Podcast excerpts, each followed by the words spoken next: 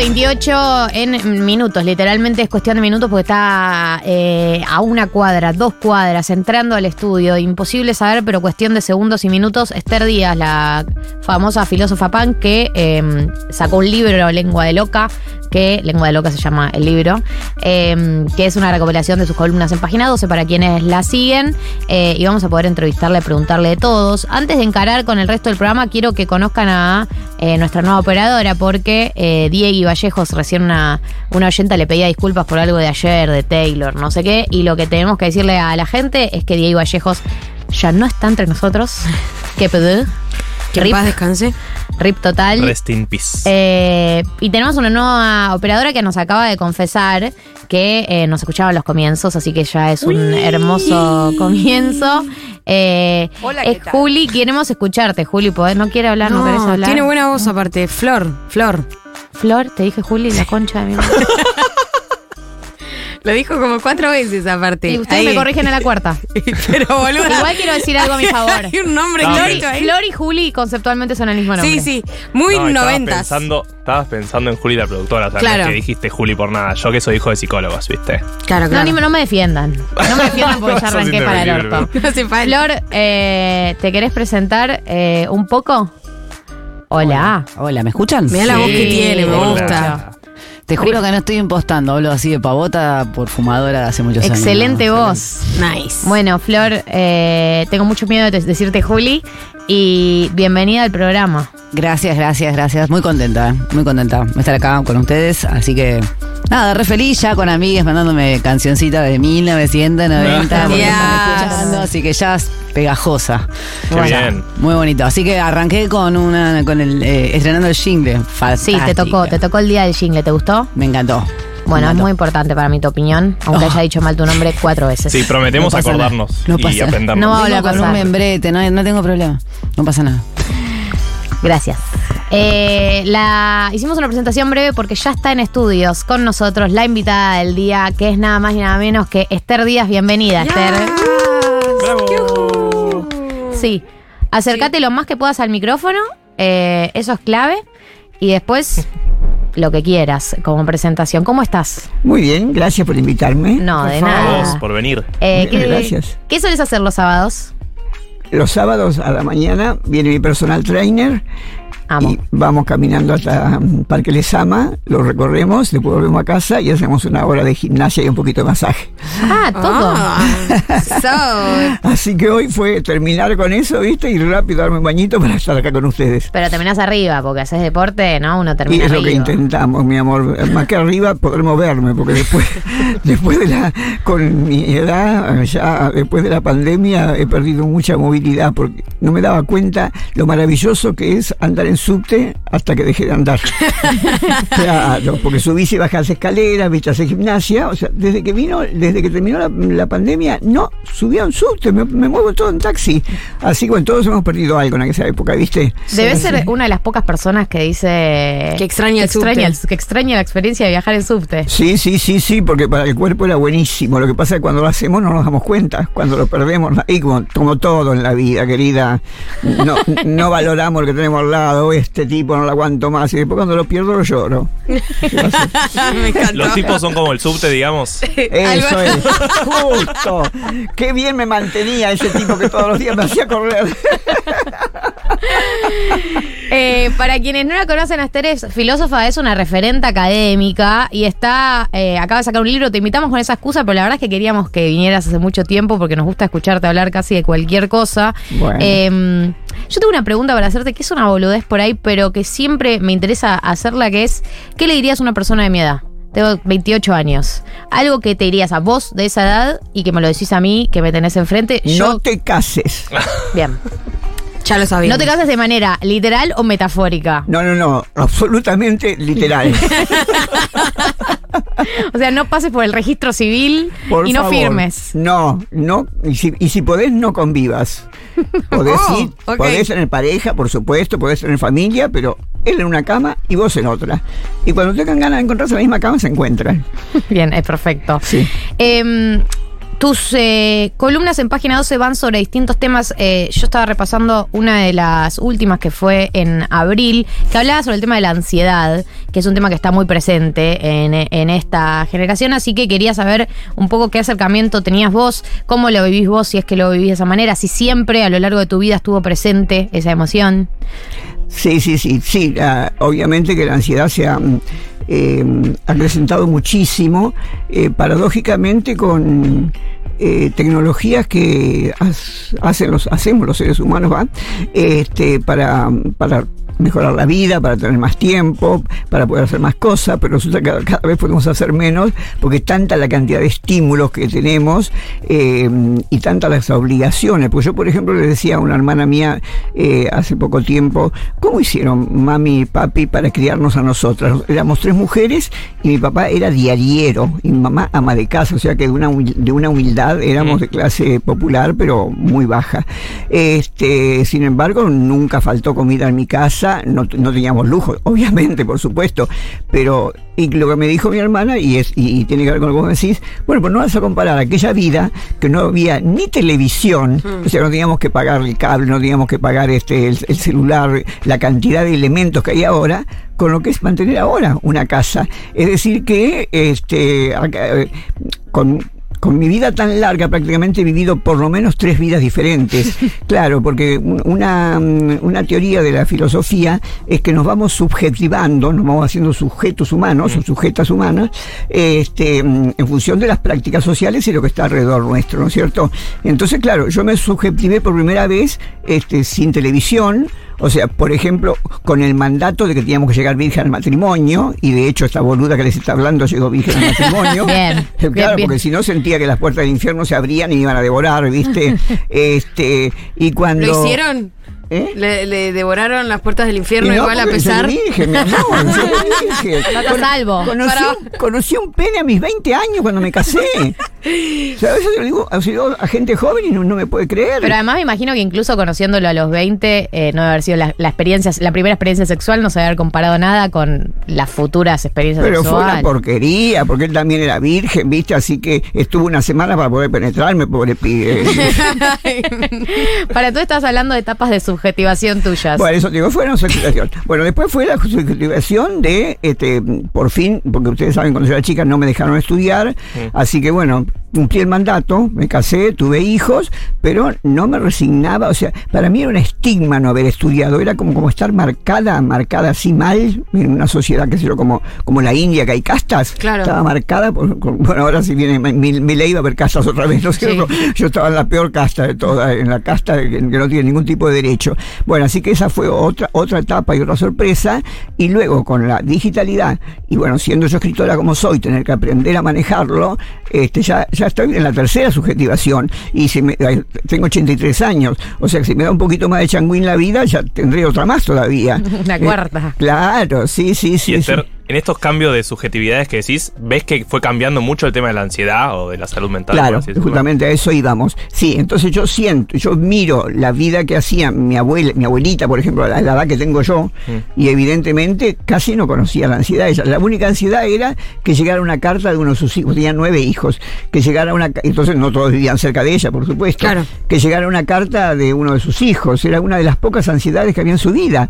Y yo comparo con la mía, ¿habré pagado todo? Eh, eh, o, o- o, por ejemplo, en- en- desde diciembre hasta marzo me hackearon tres veces.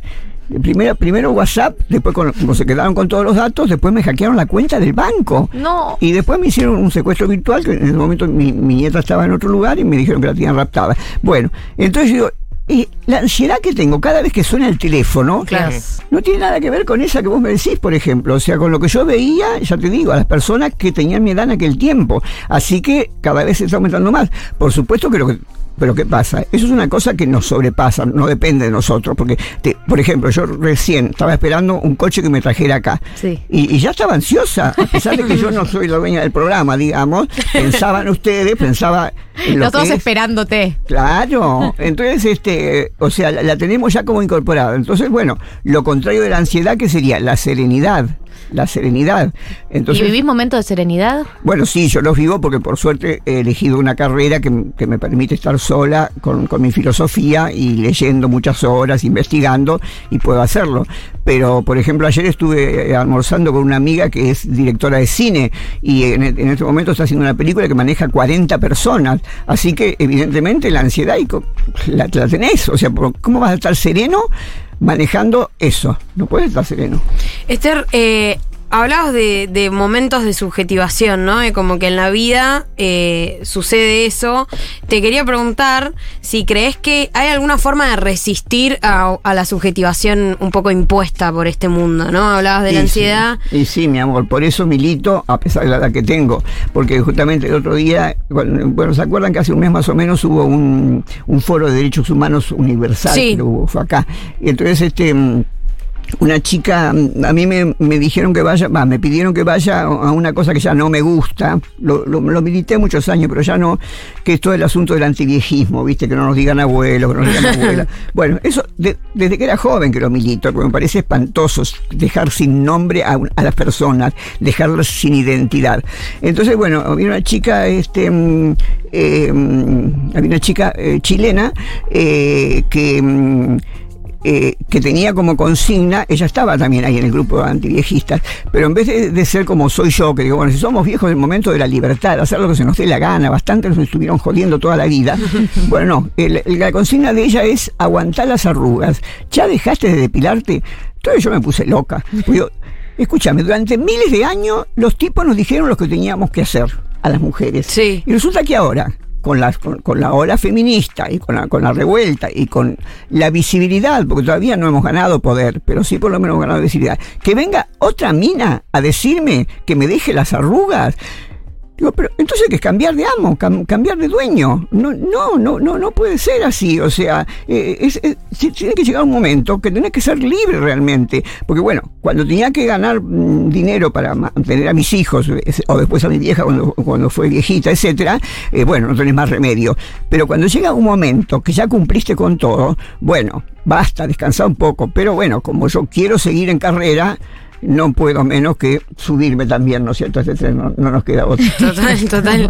Estamos hablando con Esther Díaz, es filósofa, sacó el libro Lengua de Loca.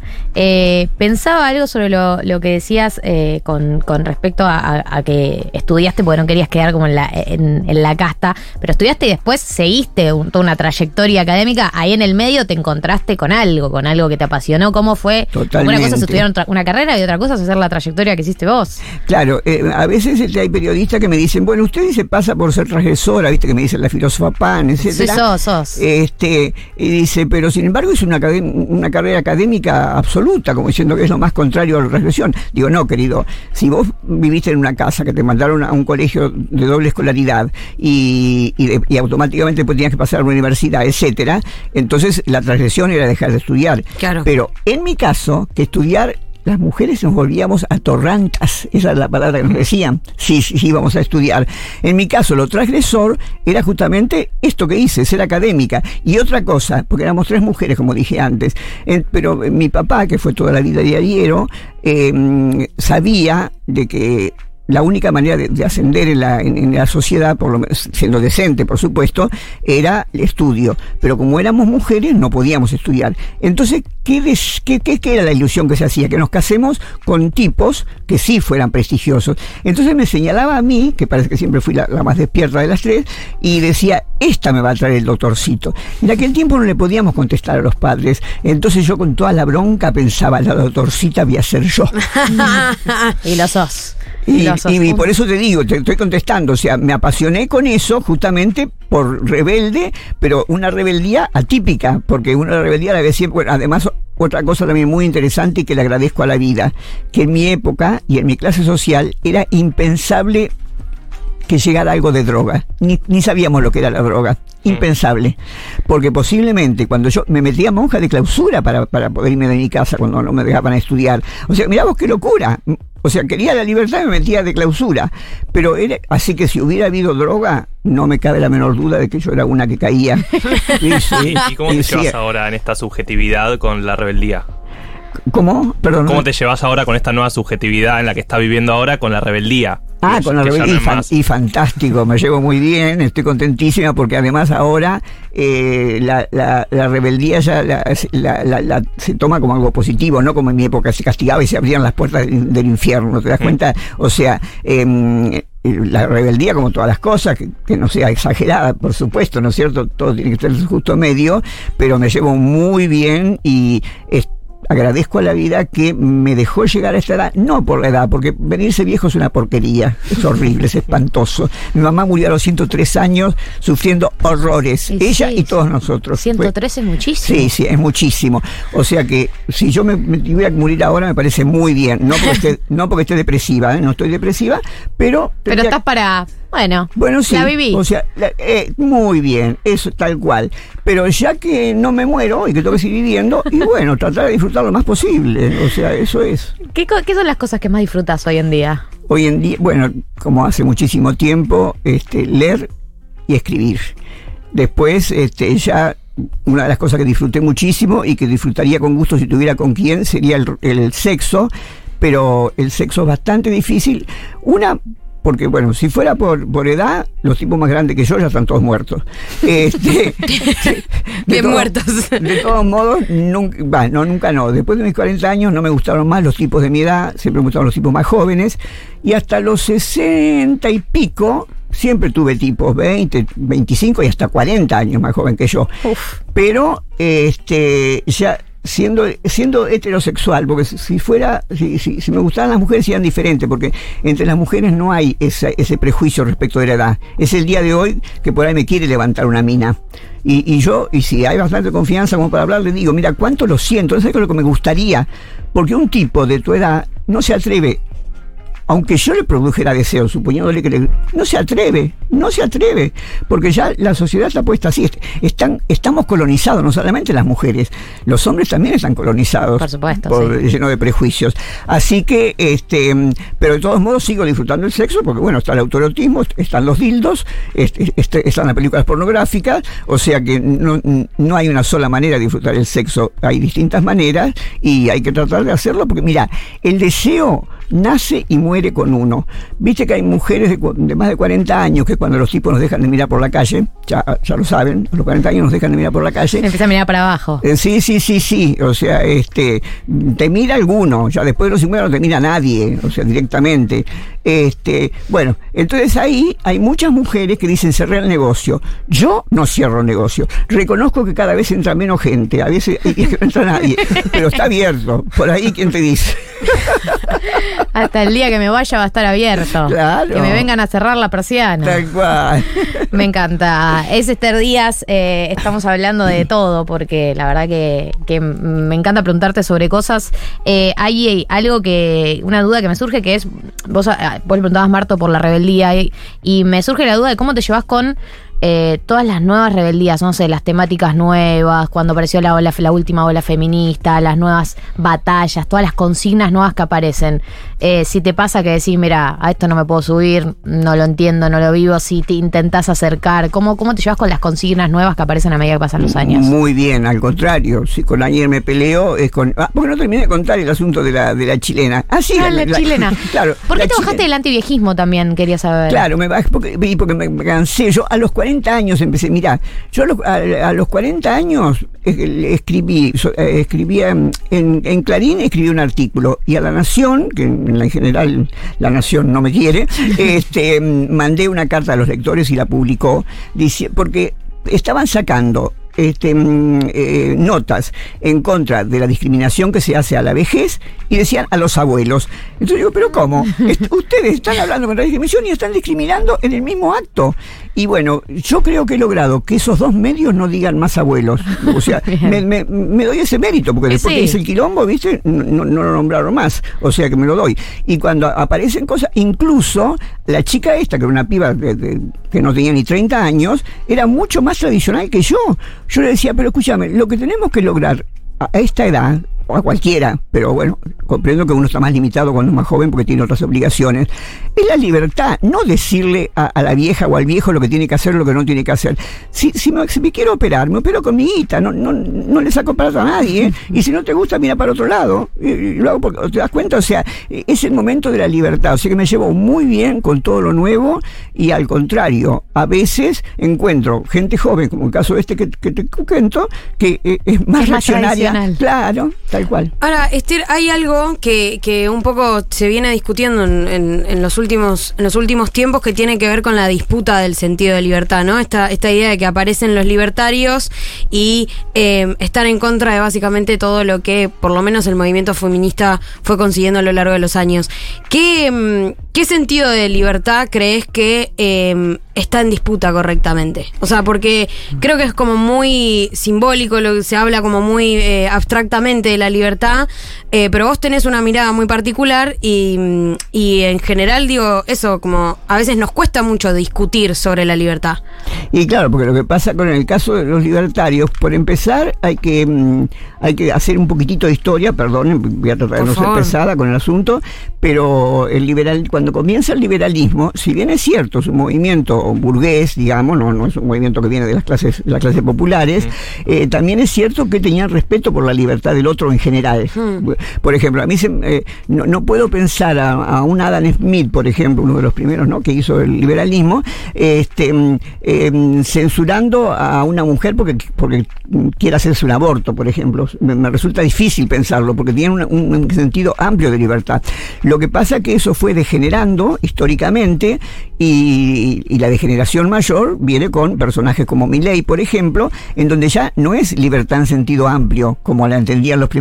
No, es- no estoy defendiendo el liberalismo, eh, pero estoy diciendo que al No, lado por de lo que era el eh, lo que- porque tenía también consignas buenas el, el primer liber- liberalismo, también tenía consignas buenas. Entonces, el asunto es que eh, es como siempre es de- desde dónde partís para tener una, un- un- una hipótesis, una idea. Entonces, si partís de la idea de que eh, no tiene que haber Estado, como es el caso de, de- los libertarios actuales, los libertarios y los neoliberales también, este, o que el Estado tiene que achicarse lo, menos posible, ya automáticamente estás dejando una cantidad de personas fuera de la posibilidad de la libertad y de la posibilidad de vivir. Fíjate vos, quien, quien supuestamente va a ser el nuevo este, alcalde de Buenos Aires, lo primero que dice no es que va a ser que, que va a ser este, hospitales o que va a ser jardines de infantes o que va a terminar con la pobreza, como decía, como decía este Macri. Directamente que se- lo primero que dice en estos días, esta semana fue, esta semana que se pasó fue, que lo primero que dice es que no puede ser que los sin calle se tomen los cajeros como si fuera un monoambiente. Sí, sí.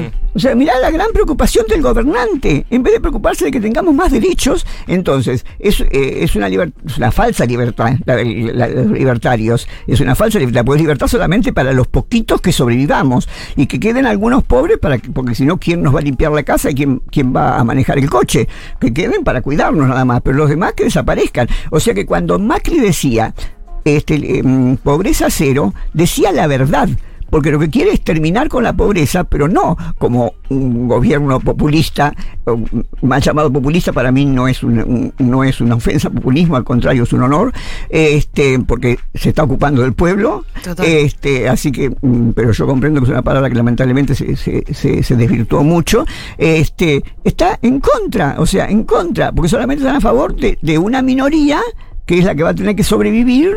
Y los demás, bueno, como también lo voy a citar otra vez a Macri, si tienen que, el que tiene que morir, que muera, ¿te das cuenta? O sea que no es libertad. Por eso está muy bien lo que decías vos, a- a- a- cuando me preguntabas, lo que tendríamos que hacer, te agrego a lo que vos me dijiste, es primero determinar qué es libertad y si libertad es para todos o no es para todos. Y este es el tornillo que les falta a estos tipos. O sea, que es libertad pero solamente para una minoría. ¿Te das cuenta? No es libertad para todos los que poblamos la, la- tierra. No, pensaba si, si diéramos esa disputa eh, en términos, no sé, intelectuales, académicos, sobre la palabra libertad, eh, ¿qué aspectos de la libertad o del concepto de libertad reivindicarías vos? ¿Qué tipo de, qué tipo de acercamiento a la palabra libertad te gusta a vos? Bueno, la, la- la palabra libertad, o sea, que sos dueño de hacer lo que quieras con tu cuerpo, con tu cuerpo ¿eh? y con tu vida, mientras que no te metas con menores, Aclaración importante. Obviamente, mientras, Muy que no, te, mientras que no te metas con menores o con alguien que no quiere, que va que vas contra la voluntad. Después, si es con, si es vos sola, que no estás, no estás este, eh, perjudicando a nadie, o si es con alguien, o con, o con muchos alguienes que quieren algo, que pueden hacer lo que quieran. O sea que yo la libertad no la vivo acotada como estas cosas políticas que hablamos recién, sino que la vivo como una, un atributo del ser humano en general. O sea, libres o somos todos o no es ninguno. O sea, es, es un poco lo, dicho de otra manera, lo, lo, lo, que decía Trotsky, cuando él decía, la libertad tiene que ser en todo el mundo, porque solamente hay libertad en un país y, y hay bienestar en un país, perdón, y no hay bienestar en los otros, no podemos decir que hemos ganado la revolución. Entonces ahora llevando esto de Trotsky a la libertad. O sea, libertad tiene que ser para todos, no puede ser libertad solamente para la clase pudiente, porque estos que están ahora, aparentemente y desgraciadamente por subir al poder, es libertad solamente para la clase pudiente. Además te lo, dicen.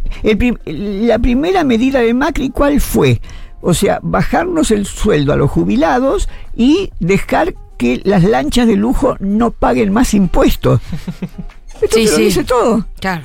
¿Y ves algo distinto en esto de las nuevas derechas? Porque siempre, no sé si es algo circular, que siempre a la derecha se le dice nueva derecha. Nueva derecha. Eh, pero si ves algo eh, independiente de, de este surgimiento de mi ley y demás, si ves algo que te llame la atención o pensás que... Y bueno, sí, lo, lo que mm, casi no puedo creer es la, el retroceso en la parte del, del deseo y del cuerpo. Porque, por ejemplo, Michel Foucault, que como ustedes saben, yo me doctoré sobre él, este, por algo uno elige a los autores, este, mm, Michel Foucault se pregunta, ¿por qué Occidente se tomó tanto trabajo, Occidente en general, ¿eh? no hablemos de esta época en particular, Occidente se tomó tanto trabajo para este mm, pecaminar el, sexo. ¿Por qué? O sea, no, no se la agarró así con la bebida, ni con la comida, ni, ni con ninguna otra cosa de las que consumimos los seres humanos, no, con el sexo. Y bueno, justamente la respuesta que da él a través de sus, de sus larguísimos y maravillosos estudios es que es para dominarnos mejor. Porque imagínate vos, por ejemplo, cuando comienza la revolución industrial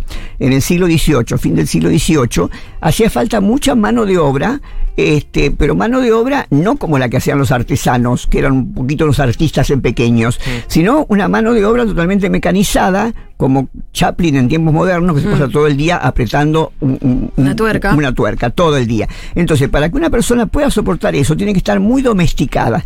Entonces, ¿qué se hizo? Se, se- se re- se reflotó un discurso que, ojo, ya estaba en el principio de nuestra cultura, porque ya lo decía Hipócrates en el siglo V antes de Cristo, Yes. que la masturbación es mala.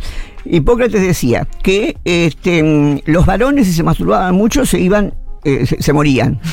Eh, no sé por qué, cosa extraña de, de- de la historia, eh, ahí zafamos un poco las minas. Porque si las mujeres nos masturbábamos mucho, nos volvíamos tontas. Bueno, tontas, pero divertidas por lo menos.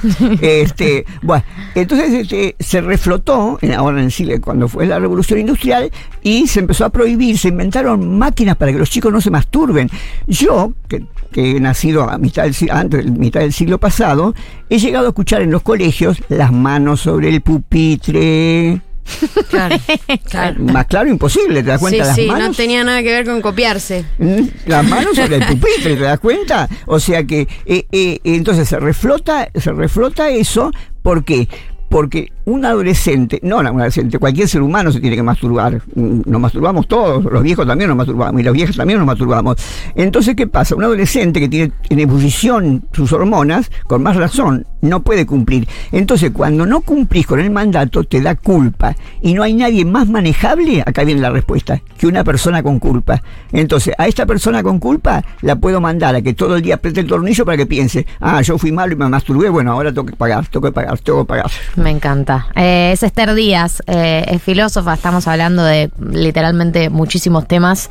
Eh, quiero, que, quiero que hablemos de sexo, Esther, porque vos nombrabas algo que es, dijiste algo que es que el deseo nace y se muere con uno. Eh, y me preguntaba, ¿en qué momentos de tu vida sentiste, te sentiste más conectada con tu deseo? ¿En qué contextos te sentís conectada con tu deseo?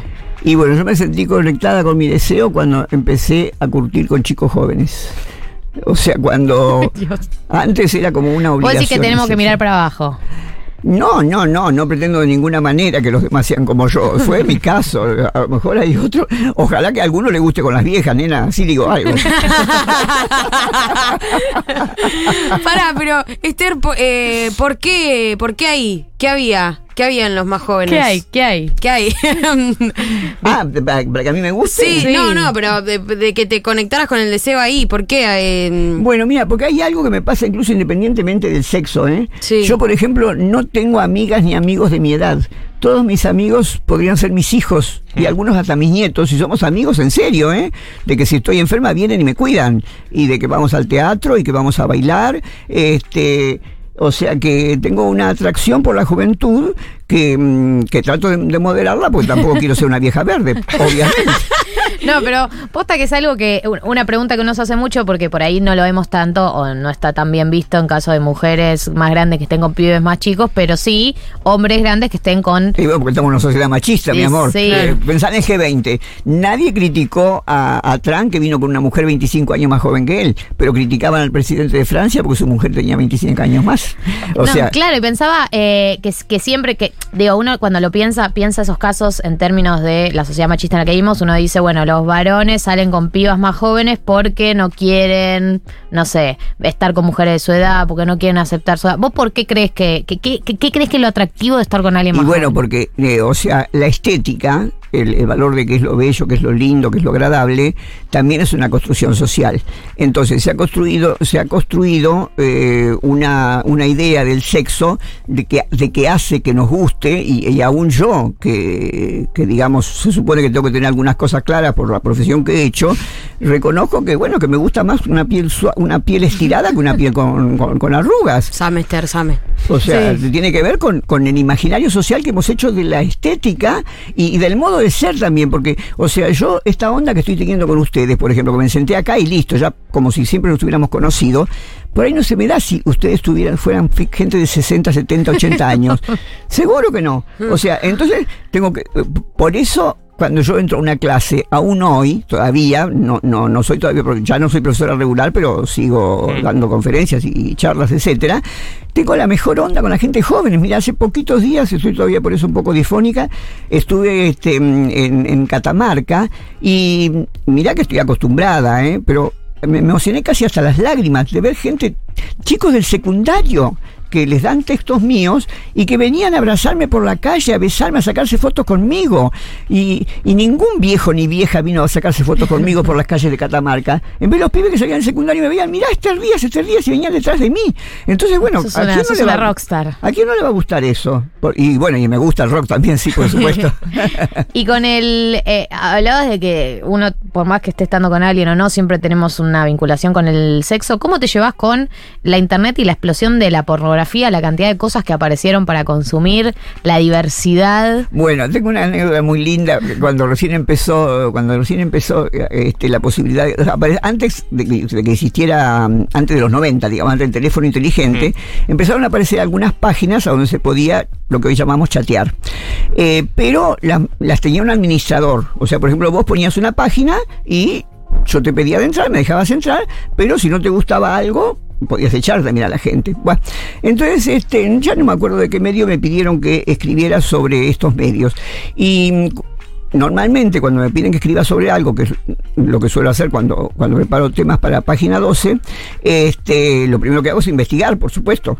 Em, entonces ahí cuando cuando me pidieron esto, digo, bueno, pero ¿cómo voy a escribir yo sobre lo- los contactos esto, el chateo, como decimos ahora, si no lo he hecho nunca y, y no tengo bibliografía, porque era todo muy nuevo, recién empezaba. Claro. Entonces digo, bueno, entonces le, le pedí a mi informático que por favor me metiera en una de esas páginas. Me encanta. Entonces me meto en una de esas páginas así totalmente ingenua, porque bueno, era la primera vez que, no como ustedes que han nacido prácticamente con la digitalidad, este y bueno, ve- veo la, la dinámica, que la gente se hablaba entre ella, no se hablaba, este, y, y lo que vi en ese momento, la verdad que ahora últimamente no, no, no me estoy metiendo porque desde que piden las fotos pierdo, porque ¿qué pasa? Yo cuando recién, cuando recién me metí, yo nunca mentí mi edad. Así que me metí en una de esas, en esas páginas y decía mi edad, y, y era mucho más joven, porque eso fue a mis 50 años más o menos, y me mandaban a PAMI. No. Entonces había que mentir, porque mm, ahora, claro, cuando, vi- cuando vino la foto, ya, me, me cagaron. Me bajo. Ah, No había podría haber mentido también con la foto. Y hay podría- gente que Claro. miente. Sí, hay gente que miente, por supuesto, podría haber mentido. Pero bueno, entonces este, les cuento la, la anécdota de eso. Entonces, este, eh, en, en- por lo menos en ese momento, no sé ahora, había muchos con nombre de varón, uno no puede saber si es verdadero o no, pero había muchos tipos, digamos, y muy pocos con, con nombre femenino. Así que cuando se metía alguien con una- un apodo femenino, inmediatamente venían a, a acosarla, digamos. bueno, entonces este, aparece un pibe, o aparentemente un pibe, lo que fuere, este, y me pide de, de- de- de que chateemos, entonces le digo que sí, y me pongo a jorobar con él. Pero era, era una cosa que si se metía otro podía ver lo que decíamos. Empezamos a hacer cositas. Este, Lo que ahora se X. llama sexteo. Claro, empezamos a sextear, este, y aparece otro y me pide también. Y yo digo, ay, qué bárbaro, acá se puede cumplir con, el- con, con la fantasía. Toda. con muchos. Claro, está todo permitido. Entonces, eso es lo que yo creía, pero me di cuenta que no. Ah. Entonces empecé a joder con el segundo. Entonces apareció un tercero. Y entonces le jodía también con ese. Hasta que entre ellos se empezaron a dar cuenta y me empezaron a, a denunciar. No. Pero ¿cómo están dando con fulano? Entonces el, el administrador de la página me echó de la página por puta. Eran monogámicos todos. Pero- vos, yo creía que era un juego y entré en el juego, pero no, había que seguir las reglas de afuera, había que seguirlas ahí. Ay, Esther, no te dejan, no te dejan ser libre. Eh, es Esther Díaz, eh, es filósofa, sacó el libro Lengua de Loca, pueden eh, eh, ir a comprarlo, se puede encontrar en cualquier librería, ¿dónde lo encontramos? Ahora sí, sí, sí, encuentra en cualquier librería, o sea, te, te digo un poquito lo que es, o sea, Contame. eh, como ustedes saben, yo estoy publicando en página 12, en el suplemento Mujer, o sea, la- en las 12, eh, a- cuando recién, justo me convocaron para hacer ese trabajo maravilloso, el trabajo más hermoso que tuve en mi vida. ¿Por qué? Porque estoy, estoy re- reflexionando sobre toda la historia de la filosofía, porque yo con cualquier tema que agarre, como lo estoy haciendo acá por momentos, vieron que les nombro a Foucault, les nombro Sí. a cualquier otro, este, lo relaciono obviamente con lo que estudié to- toda mi, o, o gran parte de mi vida. Entonces, este, mm, eh, me, me encantan esa- esa- esas columnas porque me permiten volver a ver toda mi carrera, toda mi carrera universitaria. O sea, yo por ejemplo, a veces digo, ay, pero ese tema habló fulanito, cual- qué sé yo, Hegel, por ejemplo, pero no me acuerdo dónde. Y ustedes saben que es tan maravilloso el inconsciente que me levanto de la computadora, voy a, la, biblioteca y agarro un libro, a lo mejor tengo que subir una escalera, agarro un libro que ni yo sabía que estaba ahí. A lo mejor hace 30 años que no, lo- que no lo leía. Pero como yo es más no, como ellos es más inteligente que yo, me mandó a eso. Entonces todo ese placer que me da al principio es, es un dolor como de parto, ¿eh? hasta que encuentro la idea. Pero una vez que encuentro la idea, la empiezo a manejar, a manejar, a manejar, es tanto el placer que es, es la primera vez que tengo, además otra cosa, porque yo tengo 35 libros publicados, vaya ni sé, no, no, no llevo la cuenta ya. Este, pero el libro tarda mucho en, en la devolución. En cambio, la ventaja que tiene es que publicar en un periódico es que la difusión te llega al, Al instante. toque, sí. Así que es, es- es- es- es algo maravilloso y lo estoy disfrutando muchísimo y quise también que quedara en formato de libro, porque ¿qué pasa con el diario? Que al otro día se, se utiliza para envolver huevos. Sí, para prender un asado. Claro, entonces este, yo decidí publicar un libro con algunas columnas escogidas que lo primero que hice fue sacarle todo lo circunstancial, porque como hay mucho de periodismo, en el sentido que son, por ejemplo, ahora estoy escribiendo sobre el despecho, para esta semana estoy sobre el despecho por este asunto de la zafata, ¿viste? Sí, sí, hoy lo hablamos en la apertura del programa. Entonces, ahí descubrí, mirá vos, gracias a estas columnas, descubrí que no existe una filosofía del despecho. Entonces empecé a laburar en eso. ¿Te das cuenta? Está bien, no, en una semana no voy a hacer una filosofía del despecho, pero por lo menos planto el tema. Acercamientos. Claro, planto el tema y la problemática como para que la siga o yo u, u otra persona. Entonces, eh, le pedí a una editora, a una editora, una editorial, no, a una chica, ¿no? Que hace edición, que por favor me podara todo lo que era periodístico, lo que era así momentáneo, porque yo de cada cosa periodística hago la reflexión después filosófica a un nivel que entiende, que puede entender cualquier persona que lea ese, eh, que, que lea los medios, ¿no es cierto? Entonces, cuando le sacaron todo lo, los- solamente quedaron dos o tres cositas en donde este, me enojo con Macri y me enojo con Larreta, porque, porque son como paradigmáticos del neoliberalismo, Claro. ¿viste? Entonces los hice que los dejara como para decir, bueno, eh, eso puede pasar en cualquier lugar del mundo que exista el neoliberalismo, o sea que tiene su, universalismo. Entonces, esas columnas, podadas de lo circunstancial y reescritas, eh, son las que conforman eh, Lengua de Loca. Y Lengua de Loca, y se llama así porque cuando la editora, por supuesto, la editora que me llamó, que es Marta Dillon, la, directora de- del suplemento, eh, sabía quién era yo, si no, no me hubiera llamado para eso. Eh, pero cuando tuvo que editar ella cada semana este, los textos, le llama la atención que, que- in- invento neologismos, pero neologismos que, que son totalmente castellanizables, no que sean locuras, porque tenemos muchas palabras que por ahí no están verbalizadas. Entonces invento el verbo sobre esa palabra. Entonces este me dice, Esther, hay que ponerle nombre a tu columna. Mm, Te, te cabría, me pidió permiso, que le pusiéramos lengua de loca y me encantó. Claro. Y después me enteré que viene del ambiente queer, porque lengua de loca nunca se equivoca. Mm, ¿Viste claro. cuando, cuando, cuando- un queer dice, uh, este tipo se hace el macho, pero es gay? Sí. Tac, ahí. Lengua de loca No, incluso te- equivoca. te- te- tengo un amigo gay que dice que él tiene un, tiene un aparato, este, prueba chongos.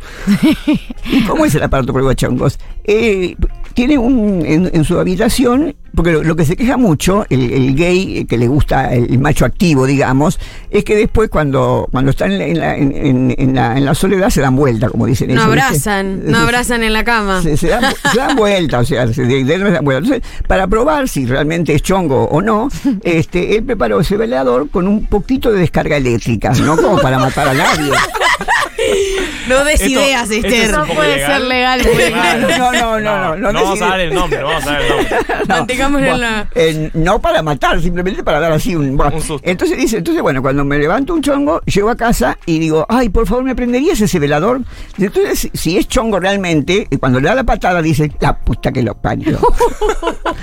en cambio, si no, dice, ay, este velador.